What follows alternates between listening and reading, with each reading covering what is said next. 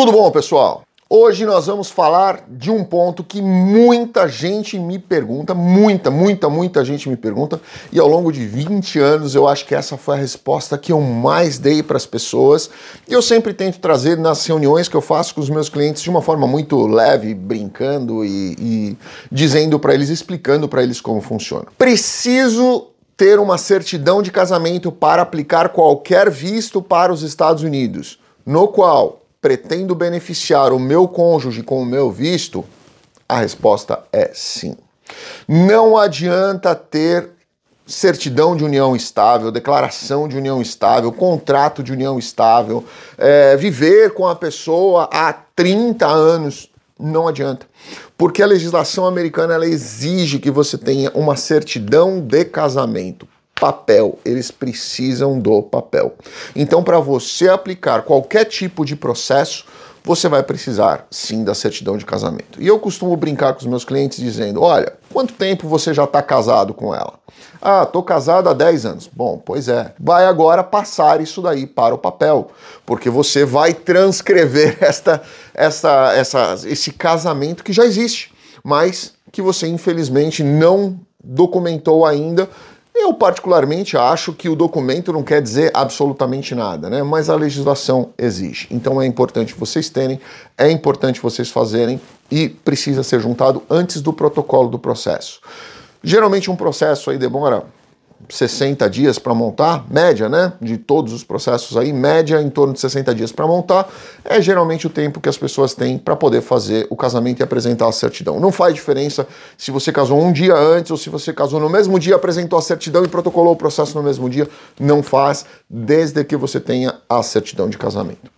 Agora, mudando um pouco de assunto e indo para o mesmo, eu vou falar sobre essa questão de casamento aqui nos Estados Unidos, porque, como eu disse para vocês, já falei isso aqui num outro vídeo, em 2020, 2021, eu fiz 83 homologações de divórcios no Brasil. É bastante coisa. Casei mais gente. 83 pessoas nos procuraram para fazer a homologação do divórcio que eles fizeram em outros países, principalmente Estados Unidos, para a gente homologar isso no Brasil. Não faço divórcio em nenhum outro país tá? Mas, e, na verdade, eu, eu, eu tento não fazer divórcios e eu vou explicar isso aqui para você, para vocês, e eu vou usar esse vídeo onde a pergunta eu já respondi, para dar alguns conselhos aqui para vocês, porque eu passei por alguns divórcios e, e, eu acho que, eu, que, eu, que nós conduzimos bem. Nós, quando eu digo eu e as pessoas nas quais eu estava me divorciando. Então, é assim, as pessoas buscam sempre aquele sonho dourado de, de casamento. Né? As pessoas acham que aquela é a pessoa certa e elas se casam e elas criam expectativas. E eu tenho visto, infelizmente, que hoje o casamento ele se tornou banal. Né? Na época do meu pai e da minha mãe, meus pais ficaram casados 50 anos. É mais do que uma vida, né? Meu pai morreu com 74. Se ele se ele estava casado com a minha mãe há 50 anos, na verdade 51 anos, quer dizer que um terço da vida dele ele estava solteiro, mais, mais do que dois terços, na verdade, ele estava casado. Né? E eles é, sempre estiveram juntos fazendo absolutamente tudo. É, da forma deles, do jeito deles, da, dentro da felicidade deles, mas eles foram muito felizes dentro desse, desses, desses 50 anos de casado. Hoje eu vejo as pessoas na primeira dificuldade, principalmente se for dificuldade financeira, elas já, já falam em divorciar. Ah, não, eu não quero mais, não aguento mais, porque a pessoa está estressada, é, ou porque a, admiração só vinha em razão de um determinado status financeiro.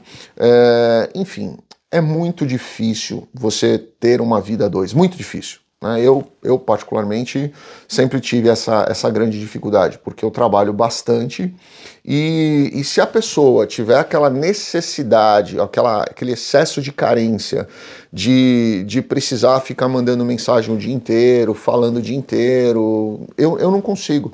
E não é que eu não consigo porque eu não quero ou porque eu não gosto, eu não consigo porque eu tenho que focar no que eu estou fazendo, eu preciso estar focado no que eu estou fazendo. Se eu estiver montando um processo, minha mãe pode mandar mensagem para mim que eu não vou, não vou olhar o meu celular, eu vou estar focado. E geralmente quando você está focado, montando um processo, você fica três, quatro, cinco horas fazendo isso.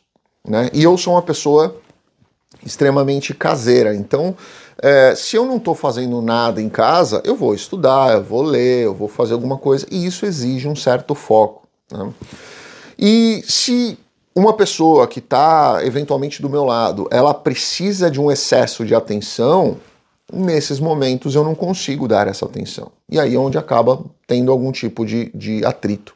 Então, o que, que eu sugiro sempre para as pessoas, baseado na minha experiência pessoal? Vejam sempre essa questão de afinidade, vejam sempre essa questão de, da proximidade em que você tem da, da, do seu cônjuge ou do seu parceiro, da sua parceira. Veja sempre a questão do, do quanto vocês estão dispostos a enfrentar os desafios e as barreiras. Porque você ter isso no seu país de origem, você já está acostumado ali, não vai ter desconforto. Nenhum desconforto além deste. Né? É, esse vai ser um desconforto e você vai simplesmente superar isso daí de outras formas. Quando você muda de país, você não vai ter mais os seus amigos da cerveja, suas amigas do, da, da, da quinta das meninas, ou uh, o passeio no shopping com, com os amigos ou com as amigas. Você não vai ter isso, porque aqui, eu já falei isso muito, muitas vezes para vocês, a coisa mais sagrada que vocês têm na vida de vocês, para vocês terem paz, é o que está debaixo do telhado de vocês. Todo o resto tem que ser indiferente. Porque senão você vai trazer o problema do outro para dentro da sua casa. E você já vai ter problemas, você já vai ter desconfortos. Além dos desconfortos das diferenças, porque as pessoas são diferentes, você vai ter o desconforto da mudança do país. E se você começar a trazer os problemas de fora da sua casa para dentro dela, vai virar um caos. Porque são problemas alheios que já têm, que já existem na, na vida dos outros. E as pessoas gostam muito de terceirizar problemas, né? As pessoas nem sempre gostam de terceirizar vitórias, mas elas gostam de terceirizar problemas, principalmente quando ela pode desabafar e vomitar em cima de você aquilo que está agoniando a ela, mas a energia vai para você. Então, lembrem sempre disso.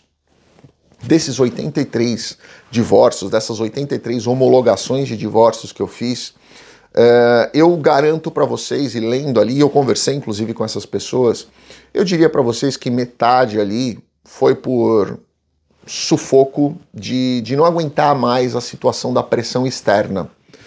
Uh, e eu acabo conversando com todos eles, porque eu preciso, numa homologação, você vai fazer a parte de homologar apenas, porque o divórcio já aconteceu. Então as pessoas já se resolveram ali. Então eu acabo conversando com os dois. E nessas conversas eu percebo que o grande fator de, de interferência para o divórcio foram problemas externos ao casamento e não problemas internos. Foram desconfortos gerados por situações externas e não pelo próprio desentendimento do casal. E só para vocês terem ideia, em 2022, desses 83, quatro pessoas voltaram. Elas voltaram e se casaram novamente, voltaram juntas, tá? Então, por aí vocês têm aí uma, uma, uma noção de que muitas vezes o impacto externo acaba destruindo aquilo que você tem internamente. Quando você muda de país, tenta se focar na sua família, só na sua família. O resto, você curte um dia e acabou. Não traga é, muitas pessoas para dentro da sua casa, não, não, não tente criar aquele círculo de amizades que é muito comum no Brasil, não tente fazer a comunidade dos brasileiros dentro da sua casa, porque essas pessoas já estão vivendo desconforto. A mudança é sempre um desconforto. Uns vão ter problema com os filhos, outros vão ter problema com o trabalho, outros vão ter problema com a esposa, outros vão ter problema com o vizinho, outros vão ter problema com o jardineiro, é, outros vão ter problema financeiro, outros vão ter problema com a língua, e cada um vai ter o seu desconforto. Se você trouxer todos para dentro da sua vida, você vai viver esse desconforto pelos outros e acaba impactando na sua vida pessoal. Certo? Grande abraço a todos. Fiquem com Deus. Deixa aqui embaixo o que, que você acha disso. Com certeza absoluta, tem gente que tem muito mais experiência que eu nesse sentido, é, principalmente de relacionamentos. Deixa aqui embaixo o que você acha disso aí, pode ajudar alguma pessoa. Abraço, fiquem com Deus. Obrigado.